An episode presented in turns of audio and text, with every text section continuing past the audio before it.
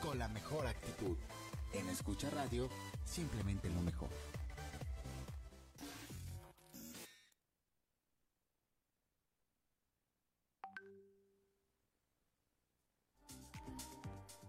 Sinergia 730 es el programa de radio que te brinda las herramientas necesarias para obtener grandes mejoras en tu vida actual y profesional. Comenzamos.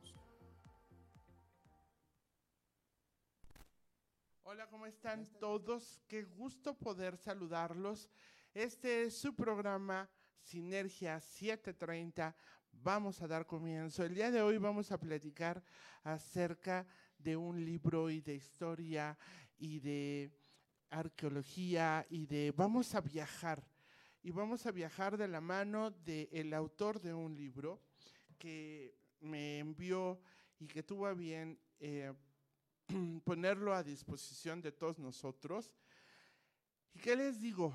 Nos vamos a poner súper contentos y creativos platicando acerca de esto, porque es un libro emocionante, es un libro que es muy diferente a muchas cosas que hemos leído, de fácil lectura, sin duda. Y bueno, de eso y muchas cosas vamos a hablar. El día de hoy estamos transmitiendo a través de Escucha Radio. Imagina lo que escuchas. En la producción está Jennifer Miranda, en, controles está Toñito Basbar, como siempre. Y yo soy Rosario Guiberra y vamos a dar comienzo. Ya está del otro lado de la pantalla porque él está muy lejos.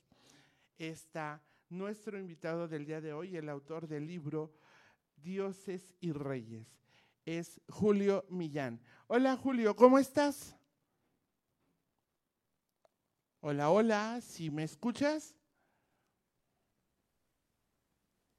Julio Millán, ¿puedes abrir tu micrófono, por favor? Hola, hola Fermín, a ti ya te escuchamos. También está Fermín el día de hoy con nosotros y me da muchísimo gusto poderlo escuchar porque, porque siempre es un placer escuchar a Fermín. Y además es compañero de locución y de conducción. Y bueno, aquí vamos a platicar los tres juntos acerca de este libro, Dioses y Reyes. ¿Cómo estás, Fermín? Hola, Rosario, me da mucho saludarlos. Eh, creo que va a ser un gran programa, un gran programa. Y queremos a nuestros amigos de la radio que nos están escuchando, nos están viendo, que tengamos una gran conexión, pues el tema es realmente muy interesante en la forma, un sueño se puede convertir en realidad si este así lo buscamos y este lo queremos. Y, cuando platiquemos con el autor, con Julio Millán, nos vamos a dar cuenta de cosas bien, bien interesantes y que cuando se quiere, se puede lograr esto y mucho más. Así que creo que será un gran aprendizaje para no tener este, en la mente límites, sino que querer se puede. Este, nuestro invitado, Julio Millán, ¿sí nos escuchas? Claro, sí los ah, escucho. Es que, es que no nos escuchábamos. Pues Julio Millán, nos da muchísimo gusto darte la bienvenida. Eh, vamos a platicar eh, de algo muy interesante, lo hablaba Rosario, puesto que hablemos de un libro, cómo se fue originando y mil cosas, poco a poco vamos a ir llevando la historia, vamos a ir aprendiendo qué se va a ir dando. Pero lo más curioso es que nos digas tú dónde te encuentras ahorita, eh, creo que se llama una población y que nos digas a los radioescuchas eh, dónde estás y por qué estás ahí. Y también antes de que nos empieces a comentar cosas, queremos invitar a todos los amigos de la radio que hagan sus comentarios. Ya estamos listos por Facebook, por YouTube, por Instagram, para que hagan todas sus preguntas en este camino tan interesante de este libro, Dioses y Reyes. Julio Millán, bienvenido, así que coméntanos dónde estás y por qué estás ahí. Muchas gracias, Fermín. Mira, me encuentro ahorita en Kotzebue, Alaska. Está a 26 millas pasando el círculo ártico. Eh, básicamente aquí es donde trabajo. Pero vivo en Anchorage, que es la, ciudad más grande de Alaska, y, este, y estamos como a una hora y media en, avión. Okay. Wow. es de la población que estás tú, nos da directamente a Rusia, ¿verdad? Es, sí, eh, básicamente pasando el, el estrecho de Bering a Rusia, entonces estoy muy, muy, muy cerquita de Rusia. Wow, bien interesante. Rosario, ¿cómo ves esta invitación que tenemos hoy a nuestro querido escritor para una historia sumamente interesante? Sensacional. Es un libro, aquí quiero comentar cómo surgió esta, esta entrevista, este programa. eh, nuestro queridísimo chef Fermín Malváez, él fue quien me dijo, fíjate que hay un libro, fíjate que conozco al autor y esto fue un sueño, como tal lo menciona ya este Fermín, eh, fue un sueño y bueno, yo no quiero, de verdad, eh, darles un adelanto de esto, me gustaría, porque lo tenemos, está con nosotros el autor del libro, a mí me gustaría mucho más que él nos platicara de ese sueño, cómo surgió, cómo se fue dando y tal. Pero antes abro un paréntesis porque eh, el shock de, por eso me, me trabé, ustedes disculpen, está en Alaska, o sea, lo primero que se me vino a la mente fue un frío tremendo. ¿Cómo está el clima? ¿Cómo es por allá donde tú estás? ¿Qué, ¿De qué trabajas? ¿Qué haces tú allá? Mira, yo trabajo en un hotel, entonces este, yo me encargo con parte del hotel y de un restaurante y me encuentro hasta, hasta, hasta por acá, hasta Kotzebue, porque la compañía me vuela cada tres semanas. Aquí en Alaska existe mucho el trabajo que uno trabaja tres semanas y descansas tres semanas. Entonces, eh, para poder básicamente eh, eh, llenar todas estas plazas, tienen que volar a, pues, a mucho personal y yo soy uno de ellos. Y para poder llegar aquí, pues es solamente por avión. Uh, no hay otra forma de, de, llegada. Entonces, todo lo que nosotros traemos desde, eh, pues no solamente de, desde Anchorage, sino desde la parte baja de Estados Unidos, todo tiene que venir en avión, porque estamos más que todo incomunicados muchas de las veces. Ahorita, la verdad, eh, eh, el Internet está funcionando, pero hemos tenido un poquito de problemas también con eso. Y es porque eh, la forma en que está la Tierra, muchas veces los satélites no alcanzan a mandar la señal hacia esa parte que yo me encuentro. Entonces es un, es un poquito difícil. Pero frío, bastante frío, podemos estar a 30, 35 grados bajo cero. Eh, básicamente eh, eh, durante el invierno, ahorita estamos como a un promedio de probablemente como a 15, 18 grados. Wow, lo que nos espera. ¿Qué tal, eh, Fermín? O sea, muchísimo frío. Queremos ir por allá. Eh, digo, vamos a dedicarle unos minutos chiquitos. Pero, porque es interesante, porque las personas también, quienes no tenemos la oportunidad de viajar a lo mejor hasta allá, porque a lo mejor pensamos que esto es demasiado caro, es caro, estás en un hotel. O sea, sí hay turismo para ir allá. Sí, Alaska tiene mucho turismo. Eh, este puedo decirle pueblito, porque es, es, son aproximadamente 3.000 habitantes en este pueblito, eh, pues está muy aislado. Entonces, uh, viene mucha gente de pueblitos mucho más, uh, uh, más pequeños, que pueden ser hasta menos de 200 personas. Y en este, en, este, en este pueblo existe un hospital. Por esa razón, nosotros tenemos que dar el servicio a, a todas estas personas y uno de ellos pues es realmente el hotel y alimentos. Wow. Oye, Julio, pero entonces con lo que comentaba Rocío, no disculpa, entonces sí estamos enfocados a un turismo o prácticamente el hotel es para dar un servicio local. Eh, haz de cuenta, eh, durante el verano vienen muchos cazadores, porque aquí pues, se ve mucho lo que es el, el, el, venado, el ranger, que le llaman, este, que es un venado más, más chico, y que es como que tiene Santa Claus. Y, este, y aquí hay muchísimos, hay por miles. Entonces, durante la, la, época de verano vienen muchísimos cazadores. Ese es el turismo que tenemos. Pero no es un área turística como otros lugares de Alaska, porque está muy alejado y no tienen muchas veces, eh, por ejemplo, lanchas cuando quieren salir los turistas o quieren dar una vuelta en avioneta. Eso no existe aquí. Esto existe más que todo para el lado de las montañas de Denali o para el lado de Anchorage o, o, la, o la, parte sureste de, de, Alaska, pero la parte noro, noroeste de Alaska, sí, casi no, es, es más comercio. Wow. ¿Cómo ves eso, Rosario? Qué bárbaro, ¿no? ¿no? Imagínate, hay que ir, porque si algo me puede llamar la atención del el Polo Norte es el tema de las auroras boreales. Eh, debe ser sensacional y si es que hay auroras boreales todo el tiempo por allá, y o en qué época y tal. O sea, sí, sí las ven ustedes allá de manera permanente y ese tipo de cosas o no, Julio. Sí, las auroras boreales se ven eh, durante el mes de aproximadamente de enero a abril, que es cuando está más frío. y es cuando está más de noche. En, en la parte en la que yo trabajo, durante, durante el verano, no hay noche. Siempre el sol está afuera. Durante el invierno, pues es todo lo contrario. Durante el invierno no vemos el sol durante 30 días. ¡Wow! ¡Qué impresión!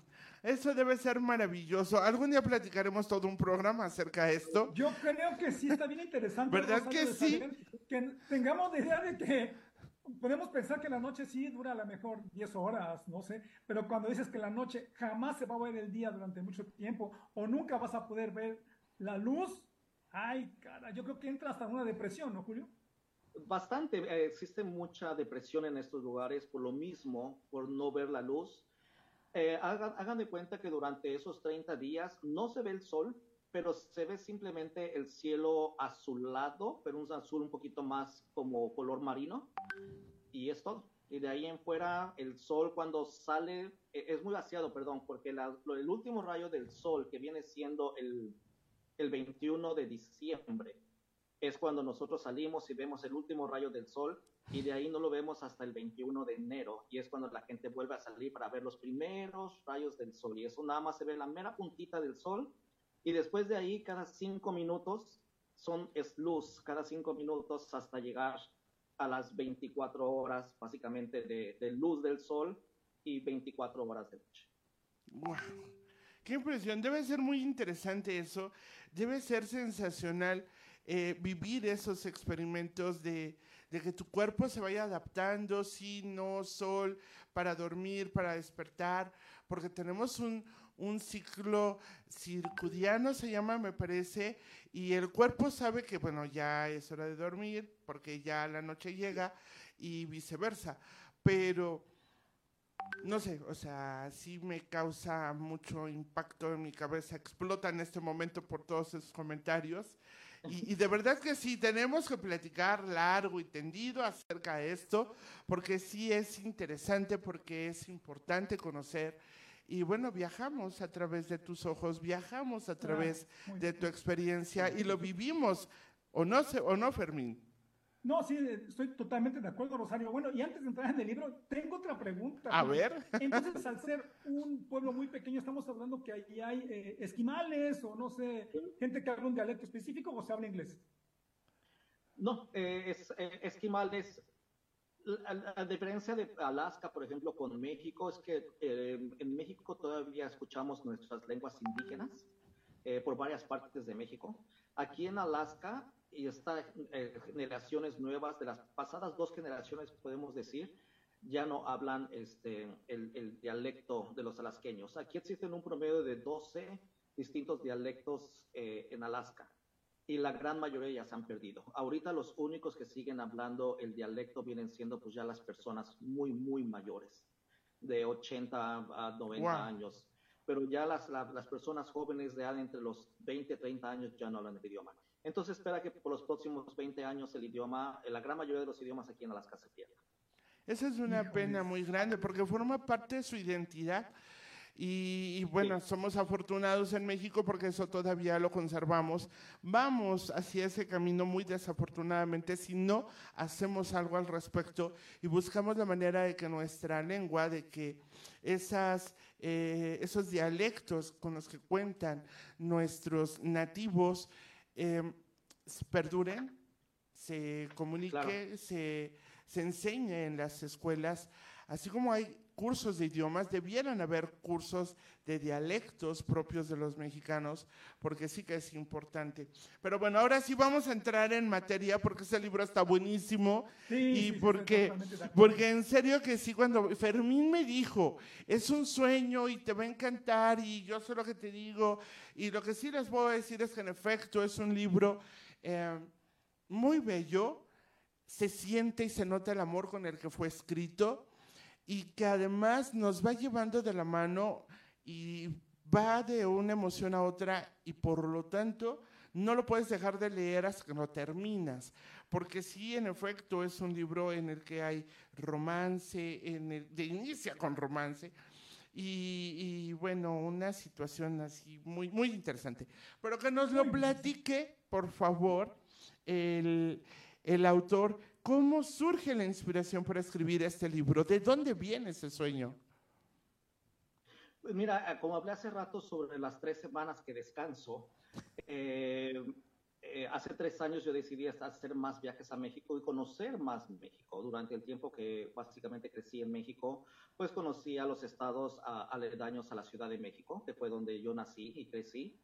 Y, ah, pero no conocía la, mayoría de los, de los otros estados, se puede decir como Chiapas, Oaxaca, la península de Yucatán. Ah, no conocía mucho y en uno de esos viajes a la Ciudad de México iba con, con un amigo y lo llevé a las pirámides de Teotihuacán. Eh, llegando a las pirámides de Teotihuacán, eh, contrato una persona que nos explique un poquito más sobre, sobre este, eh, la cultura náhuatl y la cultura teotihuacana. Entonces, ah, en una de esas el Señor me dice, ok, dice, estamos en el templo de Quetzalcóatl, cierra tus ojos. Le dije, ok, y cerré los ojos y me dice, ok, ¿cómo te imaginas a, a Quetzalcóatl? ¿Cómo te imaginas una serpiente? Le dije, pues con colmillos. Me dijo, ahora abre tus ojos. ¿Y qué le ves a Quetzalcoatl? Le digo, pues, dientes. Y me dice, entonces no es una serpiente. Y de ahí fue donde empezó mi imaginación a decir, pues, Quetzalcoatl no es una serpiente, Quetzalcoatl es un dragón. Y de ahí empezó toda la fantasía. Empecé a investigar y empecé a estudiar un poquito más sobre nuestras culturas, eh, eh, ah, sobre la, comida, los trajes que se usaban. Empecé a a viajar por México y a conocer los lugares y cada, cada lugar que yo llegaba se me hacía mágico. Y lo empecé a escribir poco a poco. Yo no soy escritor, la verdad, esta es la primera vez que escribo de un libro. Y yo, yo empecé como una especie de, de recordatorio para, para decir, ¿sabes qué? Fui a este lugar y encontré esto y, y, me gustaban estas caídas de agua y me gustaban estos lagos. Y sin darme cuenta, poco a poco empecé a escribir yo, pues, un libro de fantasía cuando llego yo al área de Cancún, eh, yo oigo de, este, de unas personas pequeñas que son transparentes y que básicamente los, los, los mayas los veían los aluxes. Yo decía que son los aluxes. Y cuando veo una fotografía de un alux, pues era como un maya en miniatura, podemos hablar de un promedio de unos 30 centímetros, con la nariz como de pinocho, extremadamente largas y con orejas muy grandes y empecé a darme cuenta que también en México teníamos esa fantasía y teníamos esa magia. Y dije, ¿por qué pues no busco de la forma de, poner toda esa magia que tenemos en México y ponerla en un libro? Y fue lo que fue con lo que empecé. Oye, Julio, a mí me llama algo mucho la atención. Tú tenías muchos años sin venir a México y cuando en alguna plática que creo que me comentaste por ahí, este, te empezó a impresionar todo lo que no habías visto por muchos años en México y fue como empezaste a ligar las historias, ¿verdad? Para que también nos enamoremos y nos demos cuenta de la maravilla de este país cuando tú tenías no sé cuántos años sin venir. Sí, tenía bastantes, tenía un promedio de 20 eh, años de no haber ido a México. Este, iba por temporadas, pero no a visitar. Iba nada más a visitar a la familia y me regresaba. Pero ah, yo digo que el mexicano que estamos fuera de México, nos volvemos yo creo que dos veces más patriotas que el mexicano que está viviendo en México. Claro. Porque pues, están ustedes acostumbrados, por ejemplo, ya viene la, hora con las fiestas patrias, pero eh, viviendo fuera de México, sentimos a México yo creo que dos veces más fuerte. Y cada vez que yo llegaba a México y, y encontraba este lugar, o yo veía la bandera ondear en el extranjero, como decimos, se me hacía la piel chinita cada vez que yo oía el himno nacional se me quebraba la voz eh, cantándolo, porque uno dice, pues no estás en tu país. Y yo creo que ese amor que empecé a sentir más por México fue el que me llevó pues a escribir este libro en donde en mi imaginación yo quería expresar en una forma, se puede decir, oculta en el libro, como, como el libro de, de los códigos de Da Vinci, de dejar rastros y esos pequeños rastros nos iban a llegar hasta el final del libro y todo se iba a unir.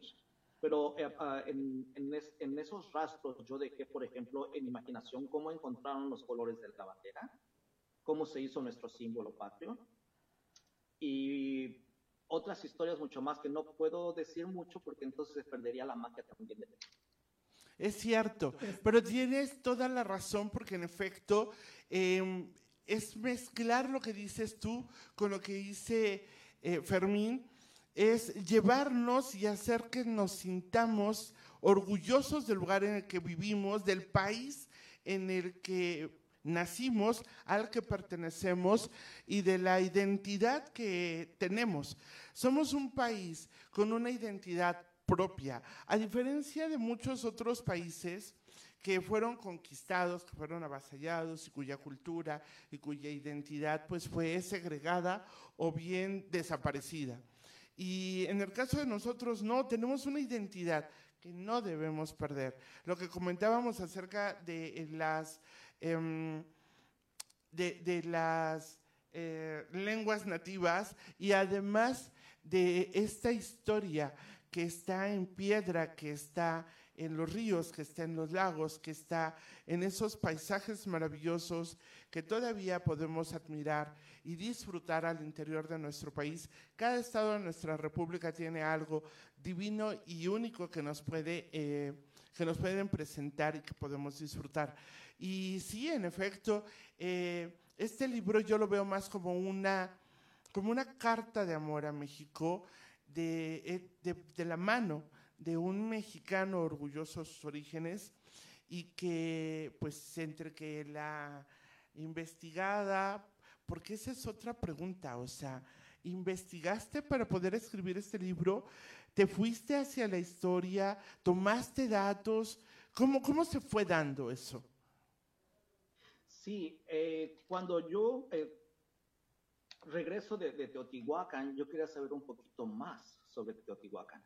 Yo quería saber, de acuerdo a los teotihuacanos, que así como los llamaban, eh, los, llamamos en este, en este, momento porque no sabemos quién hizo realmente las pirámides de Teotihuacán. Este, al igual que los aztecas y los mayas, pues tenían la historia de cómo eh, Dios creó el mundo. Entonces yo quería saber, pues, de acuerdo con ellos, cómo se creó el mundo. Y pues me enteré que había más de 12 o 15 distintas historias. Y una de esas historias es el capítulo 1 en el capítulo 1 data de cómo los dioses crearon básicamente eh, el mundo y básicamente en la cuarta vez crearon unos gigantes, pero los gigantes devoraban todo y al devorar todo, eh, pues se acabó la comida, el sol no tenía la misma fuerza y el sol muere. Entonces, eh, Quetzalcóatl viaja al inframundo y de acuerdo con la historia es de que él quiere recuperar los, los huesos de esos gigantes para crear nueva vida.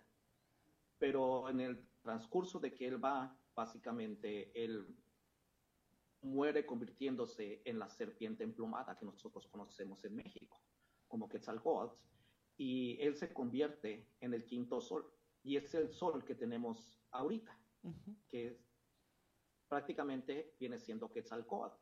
Y, pero esa historia cambia muchas veces, porque nuevamente si uno lee otra historia, ya no es Quetzalcóatl, ya fue otra persona. Y si leemos otra historia, pues resulta que el sol ahora fue de distinta forma.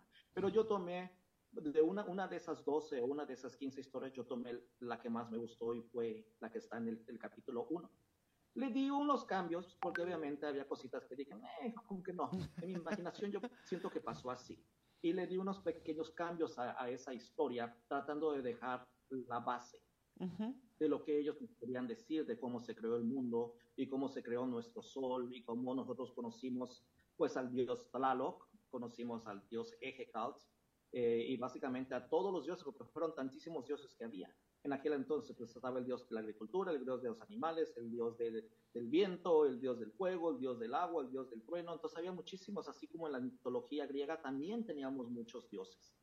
Y así fue como yo empecé a buscar, pues yo quiero este dios y estoy buscando este otro dios y busqué básicamente a cinco dioses de, la, de, esta mitología que yo le llamo náhuatl, pero en realidad es de nuestra historia prehispánica. Y de esos cinco dioses fue cuando empecé a crear este libro, en donde eh, la protagonista es una mujer que se llama Ishtaka y ella, ella es una esclava tratando de, eh, de, escapar básicamente de sus captores y se encuentra con un guerrero.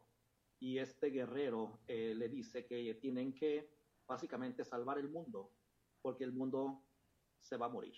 Y la única forma de salvarlo es básicamente con la ayuda de, de Ishtaka. Entonces Istaka entra en esta aventura donde ella tiene que encontrar a los dioses y a los reyes que la madre natural, naturaleza, perdón, Otonatzin, como también se le conoce, este, escondió a todos los dioses y reyes durmiendo. Entonces la tarea de ellos dos es ir por distintas partes de México y tratar de encontrar dónde se encuentran esos dioses y dónde se encuentran esos reyes. Y ahí es donde empieza la historia de fantasía de este, de este libro. Híjole, Julio, eh, para la gente que ya lo leímos, así como lo dijo Rosario, y a partir de aquí, que no tenemos que contar la historia, amigos, para que lo lean el libro, se empiezan a ligar eh, todos este tipo de aventuras con esos personajes de nuestros antepasados, muy bien ligados a distintos lugares turísticos de este país, donde decía Rosario, que tenemos que conocer y sentirnos orgullosos, ¿no? Cómo vamos ligando Teotihuacán, los Atlantes de Tula, cenotes, este, Chichen Itza. Todo el este, sureste. Maravilloso, o sea, muy bien ligado y cómo se van dando las, las aventuras. Antes de continuar, Rosario, me gustaría eh, que le diéramos aquí, eh, tenemos ya algunos mensajes de Esperanza del Carmen Córdoba. Dice, buenas noches, qué interesante el tema. Eh, que si se debe hacer una plática futura, creo que sin duda, pues el tema está fabuloso. Y claro, tenemos que hacer quizá un programa solo de Alaska, quizá con imágenes, qué es lo que pasa si sí. por allá, ¿no? Tenemos a Caliche Pineda que dice, me super encantó el libro, la historia, cómo nos lleva, la redacción, ese tipo de, es propio de escribir. En nuestro México es una maravilla, el desenlace inesperado, wow, muchas felicidades. Tenemos a Brian Murphy que dice, Hi Julio, very soon, when it's in English, I will be excited to read your book. En eso nos vamos a platicar un rato más. Sí, sí, sí, sí, sí, por favor. Murphy dice, Saludos, querido Julio. Ese libro me ha hecho soñar, comerme las uñas, como también llorar. Una historia llena de amor y pasión a tus raíces. Así que muy, muy interesante. Es que es lo que les digo. Este libro es como un poema, es una carta de amor a México.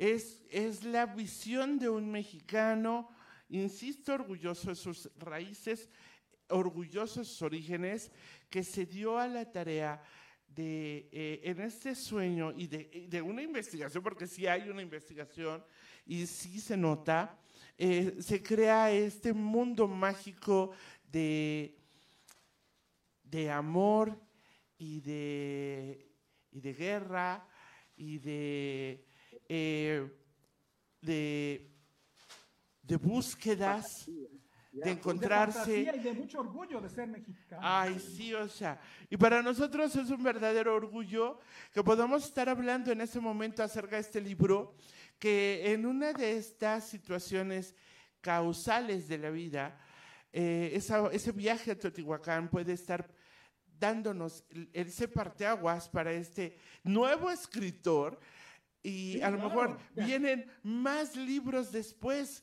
y vienen más historias acerca, a lo mejor ya no solo de México, porque en efecto la redacción es muy ligera, es una redacción muy suave, no es difícil y en serio que sí nos va llevando de la mano, lo tienen que leer y tienen que conocer esto.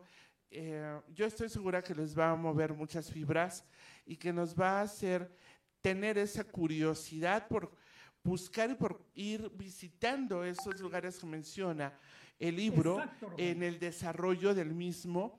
Y sería sensacional, o sea, en algún momento que, quién sabe, igual y lo lea alguien de turismo con vocación acerca y pasión por México y lo pueden llegar a tomar como un, una guía turística. Una guía, exacto, ¿Verdad que sí? Una guía turística, Una guía turista, también tenemos ahí con una gran pasión, con una gran historia. Pero bueno,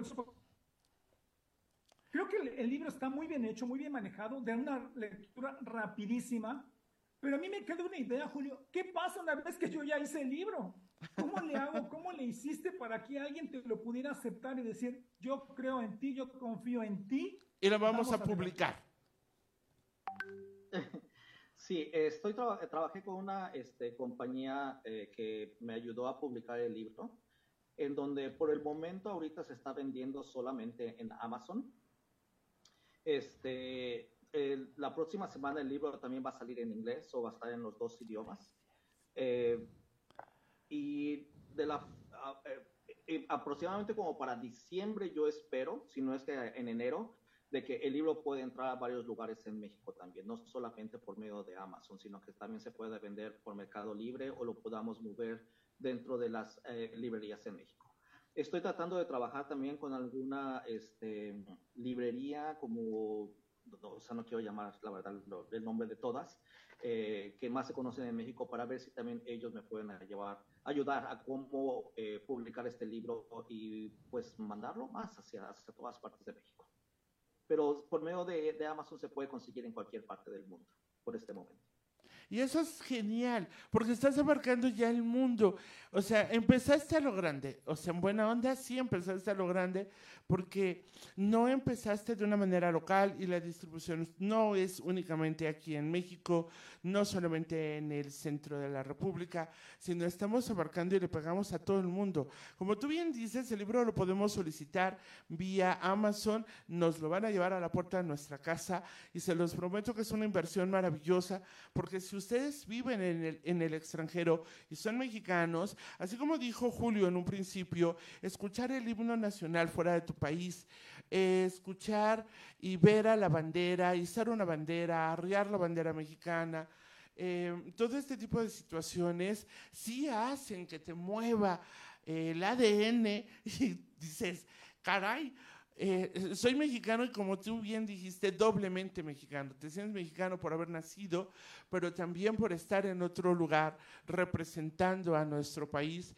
porque formas parte del mismo y tú lo llevas a donde vayas. Así que sí, estoy segura que sí vas a lograr todo esto. Cuenta con todos los lectores que ya formamos parte del gusto de haberlo podido leer, de haber podido... Eh, formar parte de este viaje de, de Estaca a través de muchos mundos y de muchos lugares para poder realizar una misión encantadora y, demás, ¿no?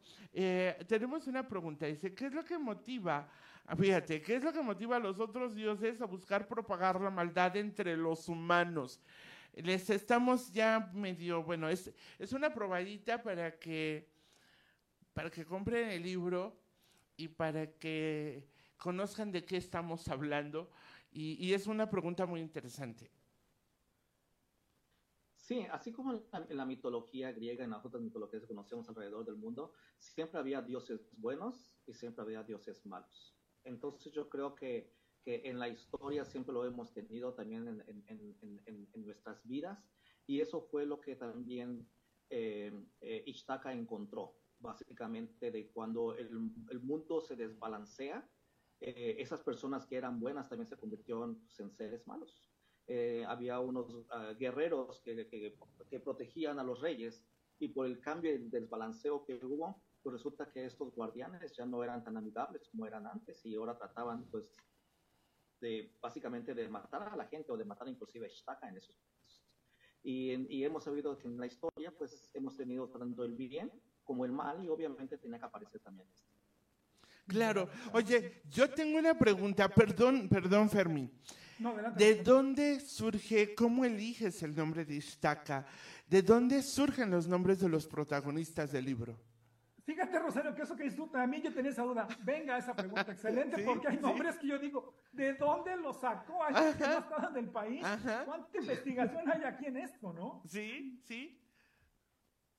Bueno, los dioses, los nombres son verdaderos. Sí. Esos básicamente son nombres como nosotros conocemos pues, al, dios de la lluvia, al dios del trueno, que es Tlaloc, que es muy conocido en México. Creo que es uno de los dioses que más conocemos. Sí. Este, el segundo es Ejecalt, y Ejecalt es el dios del viento.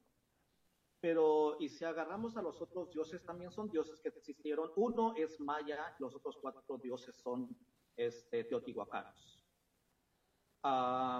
ahora, el nombre de los reyes, esos fueron inventados por mí. Básicamente estuve en Google buscando eh, cómo se decía en maya o cómo se decía en, en náhuatl, cómo se decía fuego y cómo se decía viento y cómo se decía animales en maya y fue como salió el nombre. Y el nombre de Ixtaca está también en el libro de donde salió y estaba oculto, se puede decir casi al final del libro. en donde dice, eh, básicamente una persona la menciona y dice Ichtaka, y luego dice, tú eres nuestro secreto, que eso es lo que significa Ichtaka en náhuatl, secreto. ¿Y por qué el secreto? Pues porque el secreto está al final del libro. Sí, y así lo vamos a dejar. Ahí sí vamos Sí, a ser mutis importante. todos y no vamos a decir nada más. O sea, ya les dimos otra probadita y un, un algo más porque ser curiosos y querer leer este libro. Deben leer el libro, de verdad. Eh, sí habrá, tú piensas, yo sí estoy segura, Fermín, ¿habrá alguna presentación de este libro aquí en México? Ah, yo creo que para ah, fines de diciembre, principios de enero, voy a estar viajando nuevamente a México. Eh, voy a estar tratando de hacer presentaciones. Eh, ahorita estoy eh, ah, trabajando con, con am, una librería en México, que, pero todavía no quiero hablarlo mucho porque no me han asegurado que sí lo pueden hacer. Pero sí me gustaría ah, hacer varias presentaciones en México si se puede. Eh, aquí en Estados Unidos voy a hacer presentaciones en la, primera, en la última semana, pro- eh, perdón, de noviembre, en unas librerías que se llaman Barnes and Nobles, Ah, sí. que es una librería muy grande que se encuentra por todo Estados Unidos, y aquí en Anchorage voy a estar haciendo una firma de libros. Ah, pero de ahí en fuera en México, ahorita todavía no tengo nada hasta yo creo que para este enero. Wow. Ok, pues yo, Fermín. yo creo que es el momento, perdón, sí, para si nos está escuchando alguien que tenga que ver con la editorial de libros, que estamos hablando de un gran libro muy interesante y se lo podemos hacer llegar, porque tenemos que hacer una difusión muy importante ante una gran historia de amor, de tradiciones, donde nos habla muy específico hasta de la vestimenta, de la comida, como dijo Rosario. Hay una investigación y que te das orgulloso de este país por tantos lugares y que se va ligando muy bien, como lo dije hace rato, las historias, ¿no? Entonces, Claro. Hay que apoyar además un buen libro y alguien que ha estado fuera, que es lo que me impresiona, por más de 20 años llega, se apasiona de ver tantas maravillas que tenemos en este país y dice, voy a empezar a escribir un libro cuando, por eso yo hablaba de un sueño, cuando quizá es, creo que puedo, creo que me gustaría y cuando te das cuenta tienes un libro en tus manos desarrollado, ¿no? Y a mí también lo que me deja maravillado es que tú vas por la puerta grande. Va en español, pero también va en inglés. Dices, caray, yo creo que tienes un gran futuro, Julio, y vamos adelante con ello. Yo estoy absolutamente de acuerdo con ello. Pero vamos a platicar de esto que se acaba de mencionar y de mucho más después de un corte. No se vayan, seguimos aquí, estamos en Sinergia 730, información que multiplica y vamos a hacer que ese libro y su publicación y su difusión se, di- se multiplique por todos lados. Ya lo estamos haciendo a través del mundo. México no se puede quedar atrás. Volvemos, no se vayan, regresamos. Fermín, un corte. ¿Te gusta la radio? ¿Alguna vez te imaginaste entrevistar a un famoso? Hola amigos, ¿qué tal? Yo soy Claudia Segura, aquí estamos con Playa Limbo. Amigos, somos Playa Limbo, saludos, abrazos y besos a toda la gente de Escucha Radio. ¿Quieres saber qué hay detrás de la radio? Locutor, conductor, productor, reportero en radio. Sé uno de nosotros, creando profesionales por más de 10 años. En Escucha Radio te otorgamos demo profesional. Inscripciones abiertas 5525 1072. Escucha Radio, imagina lo que escuchas. Entretenimiento, con la mejor actitud. En Escucha Radio, simplemente lo mejor.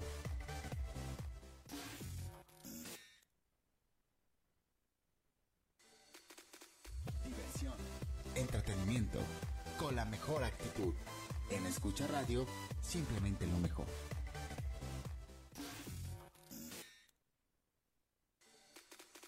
Diversión, entretenimiento, con la mejor actitud. En Escucha Radio, simplemente lo mejor. ¿Te gusta la radio? ¿Alguna vez te imaginaste entrevistar a un famoso? Hola amigos, ¿qué tal? Yo soy Claudia Segura, aquí estamos con Playa Limbo. Amigos, somos Playa Limbo, saludos, abrazos y besos a toda la gente de Escucha Radio. ¿Quieres saber qué hay detrás de la radio? Locutor, conductor, productor, reportero en radio. Sé uno de nosotros, creando profesionales por más de 10 años. En Escucha Radio te otorgamos demo profesional. Inscripciones abiertas 5525 1072. Escucha Radio, imagina lo que escuchas. Diversión, entretenimiento, con la mejor actitud. En Escucha Radio, simplemente lo mejor. Escucha Radio. Escucha Radio. En Internet hay muchas, pero como escucha radio, ninguna.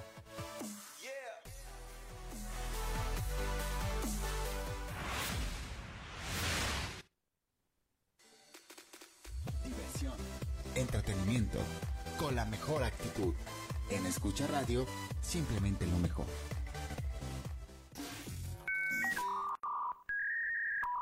En Internet hay muchas, pero como escucha radio, ninguna.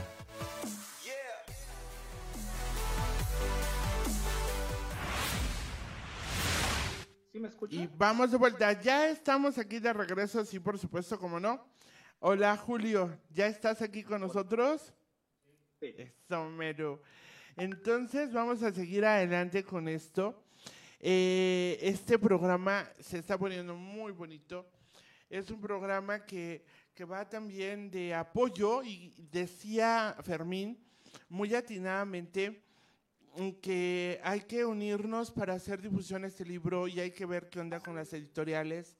Eh, pues te quiero decir, Fermín, para variar, Toñito me estaba diciendo, pues yo conozco a la gente de Porrúa, así que bueno, le vamos a pedir a Toño que nos dé los datos donde poder localizarse, algún número telefónico para poder empezar a contactar y que ellos pues nos den eh, ese apoyo, busquemos ese apoyo por parte de, hagamos que, que resulte, porque como dije, qué orgullo, de verdad Julio, qué orgullo como mexicana, lo digo de corazón, que tú, estando lejos y tal, este sueño hecho realidad, este poquito a poco y escribir, pues fui a tal lado y me pareció y todo esto y aquello, eh, fue formando poco a poco un libro, le diste una estructura maravillosa, tienes una historia sensacional que te atrapa y que sí hace que quieras seguir leyendo hasta el final, pero que además como, como bien dicen, el final es inesperado, ¿eh? O sea, les puedo prometer, el final es como que muy, muy inesperado. No, no, no estás a modo de eso va a suceder, pero es- está genial. Y volviendo al punto, volviendo a la historia eh, de la difusión, sí hagamos que resulte, qué orgullo que tú estés eh, por firmar, que ya tengas en Estados Unidos firmas de libros, presentación de tu libro, que se vaya a publicar en inglés, que ya se esté imprimiendo la primera edición en inglés, eso, eso resulta sensacional y sí es digno de un aplauso, de me quito el sombrero, de sí es un ejemplo de como bien decía eh, Fermín al principio del programa, cuando se tiene un sueño y se quiere, pero por supuesto que sí se puede. O sea, no puedes decir quiero y no hacerlo. Sí se, se logran, los sueños empiezan por eso, pero se pueden hacer realidad. El primer paso es soñar. De allá en adelante todo ya es ganancia. De verdad, un abrazo enorme, Julio. Te va a ir Muchas muy gracias. bien. Te va a ir muy bien y yo estoy segura que también la acogida de ese libro para el público y los lectores estadounidenses, que son mucho más que en México también, hay que reconocer, eh, va a hacer eh, que esto crezca y que esa difusión sea mayor en otras partes de, del mundo. Tenemos mexicanos en todos lados del planeta, así que sin tema. Estas palabras tienen que llegarles a todos ellos. Deben comprar ese libro. No es nada caro. y, y sí que pueden eh, obtenerlo, leerlo en el idioma que quieran. Bueno, en inglés y español por el momento.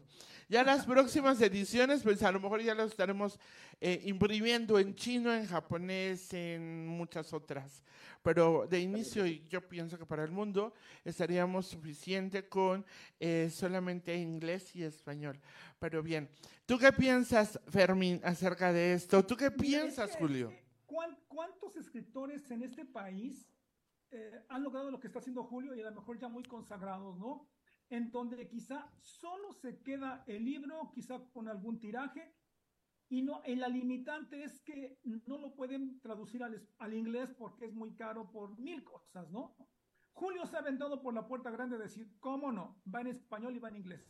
Yo creo que eso es librar una gran muralla, Julio, y hay que explotarla. Ahora que ya está hecho, yo creo que una vez que llegue a las manos quizá de, de la gente de Estados Unidos, tanto mexicanos como gente ya nacida en ese país, de, de otro tipo de habla nacida, yo creo que va a ser un, un, gran fenómeno. Yo espero que sea algo maravilloso y mañana digamos, este es el Julio Millán que entrevistamos en Escucha Radio y ahora está en el peldaño hasta arriba y aquí lo apoyamos porque somos maravillosos.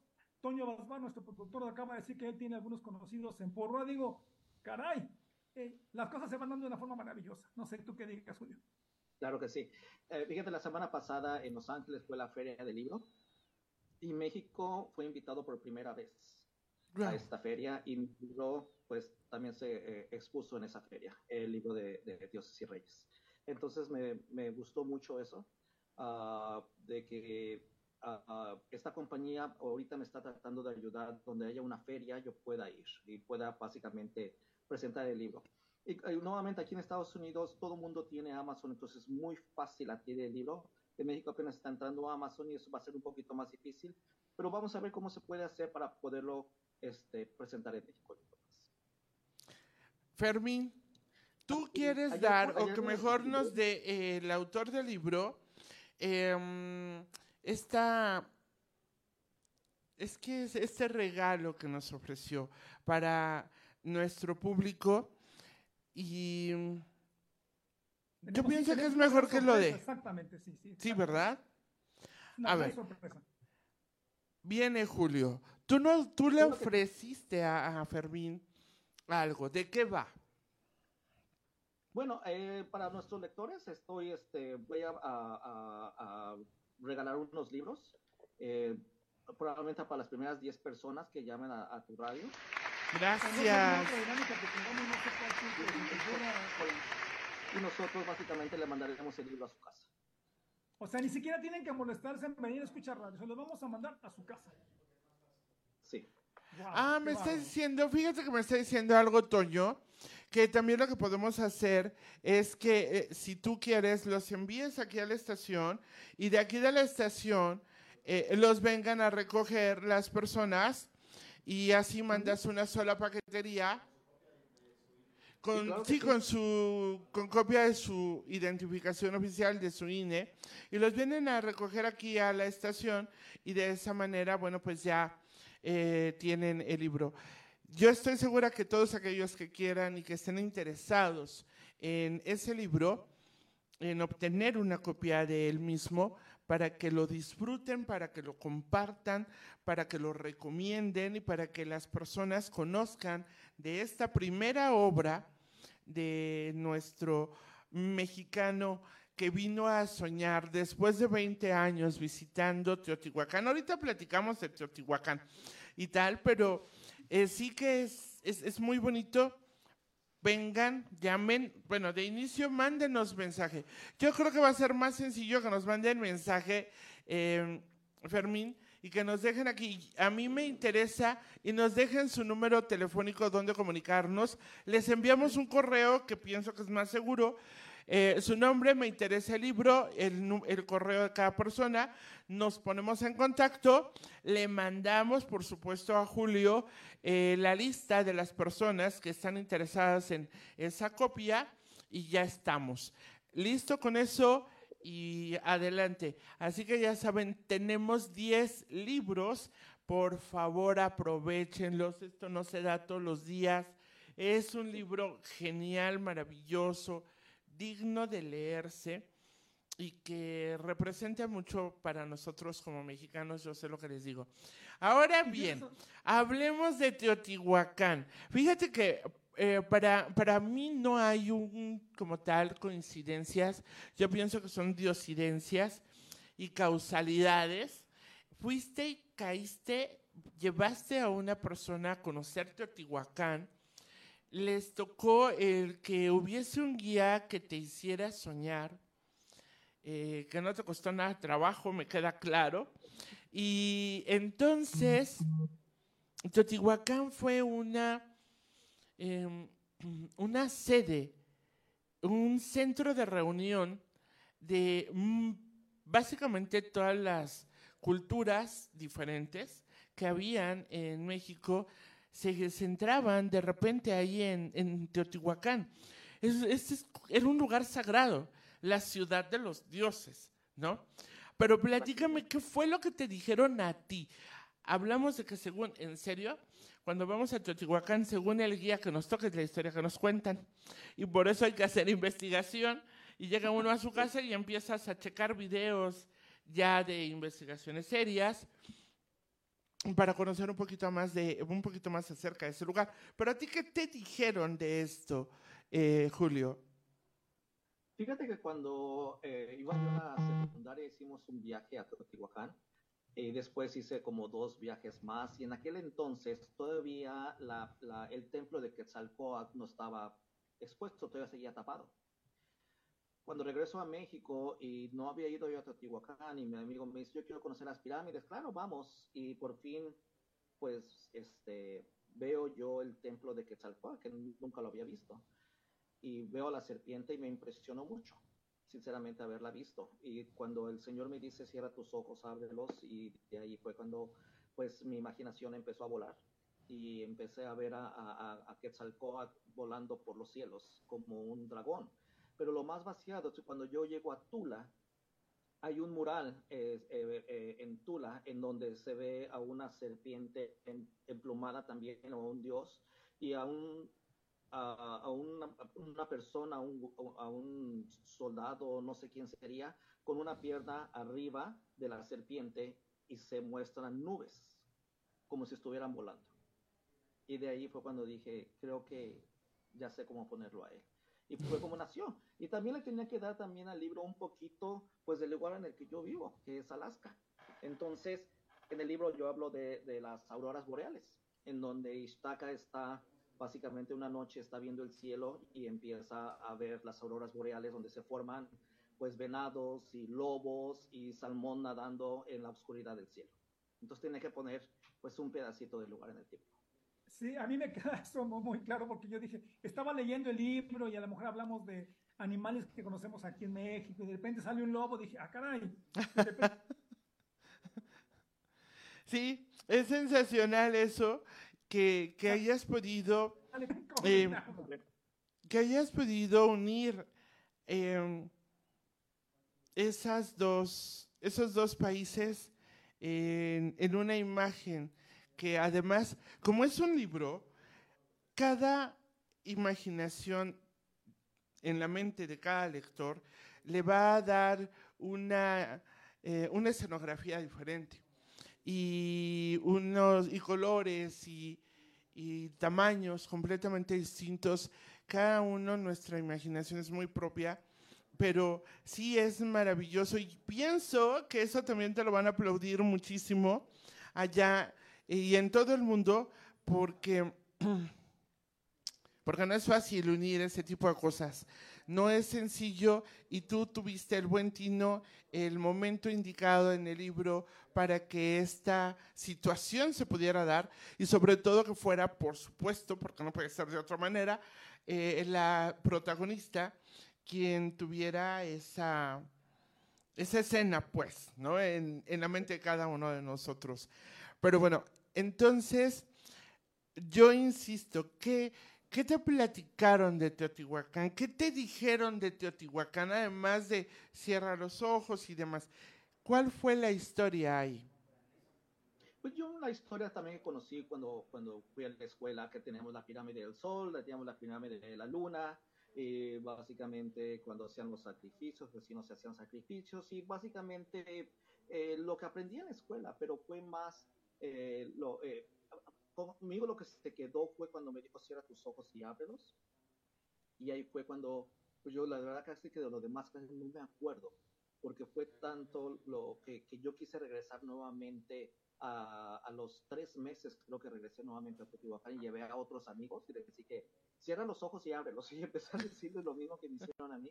Y me dijeron ellos, wow, dice, sí es cierto, dice, una serpiente tiene colmillos y este tiene dientes. Y y yo estaba muy emocionado de enseñarles, pues, como yo le digo, mi México. y aparte este, en, en, este México y en este libro en donde también eh, quise poner parte de nuestra cultura, de, de cómo eh, en, mi mente cómo, cómo nacieron la, la, flor de Simpasuchi o, o, básicamente cómo eh, el Día de Muertos, cómo se celebra, nuestras comidas, este, muchísimas cosas que, que, que hacemos ahora eh, como dice al principio del libro, desde comer un taco, desde cómo guardamos nuestras tradiciones, nuestros idiomas, este, eh, nuestras lenguas indígenas, eh, nuestra cultura, que nuestra cultura es muy rica. Entonces, al mismo tiempo, este libro, si mm, puedo decirlo porque me lo dijo la editorial, es el primer libro prehispánico en fantasía. Sí no habían escrito o no tienen conocimiento de un libro que sea de la época prehispánica, en donde básicamente se usen a los dioses eh, como básicamente como dragones o que entren en un libro que sea pues de eso, un libro de fantasía. Entonces, este es el libro para que muchos lo quieran ver también. Amigos, para que conozcan el libro. y vemos a un rey en este libro.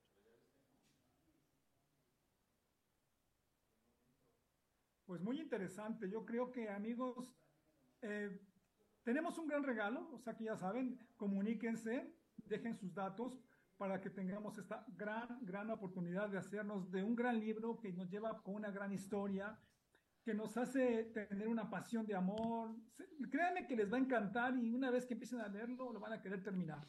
No sé qué opinas tú, Rosario. Correcto, estoy de acuerdo dejen sus datos, solo son 10 libros, no tenemos y no vamos a, solicitar más al autor. Es una oportunidad muy grande. Al paso del tiempo, este tesoro va a valer todavía mucho más. Y no hablo de lo económico, sino de el orgullo y el placer de ser de los primeros lectores del mismo, porque estamos hablando de que es nuestra primera edición y bueno, van a venir muchísimas más, estoy segura. Tienes razón. Estaba yo y me quedé pensando, no he estado, he estado revisando, a lo mejor mi cultura no es mucha, pero de los libros que yo conozco acerca de eh, antes de la conquista y demás, y libros y tal, eh, quizá hay por ahí alguna imagen, pero no, nunca he tenido en mis manos un libro que sea de fantasía y que hable de, hable de esto. Y que a través de una novela, de una historia, eh, nos lleve de la mano a recorrer nuestra república y a entender muchas cosas de esta trama eh, con, con una investigación que sí se siente, que sí es profunda y que lleva implícitas muchas cosas. Yo los invito, no, no, se, no se queden con las ganas, no sean tímidos, dejen sus datos y nos comunicamos, les enviamos un correo para que vengan a recoger su libro y ya está. Estamos llegando al final del programa. Julio, ¿con qué te quieres despedir? Más que todo, dándole las gracias a ustedes por, por esta invitación eh, y, al público en México. Eh, los, los, los este, les recomiendo que, que, vean, que lean este libro. Es muy interesante eh, porque también nos habla mucho de nuestra cultura. Eh, nos habla desde nuestras mariposas monarcas en México, eh, nos habla de nuestros alebrijes, de nuestra comida, uh, de nuestras tradiciones. También habla este libro. Y es interesante el, el saber que, uh, que cuando ustedes leen el libro y llegan al final, van a sentir un, un orgullo por México tan grande y una paz que cuando ustedes van a ver ciertas partes de México ya no las van a ver igual, las van a ver completamente distintas, van a ver esa fantasía que ustedes leyeron en este libro. Y ante todo también, pues tratar de visitar esos, esos sitios eh, eh, que, que, están en el libro, no solamente sitios arqueológicos, sino también como los lagos, así como los ríos, este, los desiertos y nuestras montañas que puse en este libro, así como el Popocatépetl, el Iztaccíhuatl, que empieza la historia, básicamente, básicamente viendo a estos dos eternos enamorados, que es pues donde empieza la historia de este. Donde se arma todo el lío. sí. Donde se arma todo el lío. Empieza con los eternos enamorados. Sí, sí. Se, va, se, se pone buenísimo después de eso. Empieza buenísimo y se pone mejor en el transcurso de las páginas. Julio, un orgullo, un placer. Esperemos conocerte pronto, un día que vengas por acá. Ojalá que coincida con alguna de las visitas de Fermín. Y será un verdadero honor estrechar tu mano. Gracias por querer estar con nosotros. Gracias, Fermín, por haberlo querido traer, por ese comentario, por compartir conmigo eh, lo que tú ya habías leído y por em, que esto fue real. También se hizo realidad. Fermín, despida el programa tú, por favor. Claro que sí. Finalmente nada más a nuestros amigos decirles que las cosas buenas hay que compartirlas, ¿no? Yo creo que esto es una cosa buena que vale muchísimo la pena compartir. Si bien en este país hemos pasado y estamos pasando por situaciones complicadas, complejas, créanme que este libro les va a generar una gran emoción y un gran orgullo por este país. Así que muchas felicidades, Julio. Vamos por un gran éxito que ya lo tienes asegurado, así que muchas felicidades por ello y enhorabuena. Pues amigos, nos da mucho gusto poderlos saludar. En este programa Sinergia 730 estamos en la producción con Toño Basbar y en la producción a Jennifer Miranda. Les agradecemos de todo corazón. Desde Alaska, un fuerte abrazo a todos por allá. En cabina a Toño y Rosario, mil gracias. Estaremos pronto y tenemos quizá otro programa más importante para hablar también de aquellas maravillas de Alaska. Amigos, que pasen una muy buena noche. Hasta pronto. Hasta luego. Hasta pronto. Bye. Gracias, gracias por la invitación. Bye. Bye bye. Bye. Diversión, entretenimiento, con la mejor actitud. En Escucha Radio, simplemente lo mejor. ¿Te gusta la radio? ¿Alguna vez te imaginaste entrevistar a un famoso? Hola amigos, ¿qué tal? Yo soy Claudia Segura. Aquí estamos con Playa Limbo. Amigos, somos Playa Limbo, saludos, abrazos y besos a toda la gente de Escucha Radio. ¿Quieres saber qué hay detrás de la radio? Locutor, conductor, productor, reportero en radio. Sé uno de nosotros, creando profesionales por más de 10 años. En Escucha Radio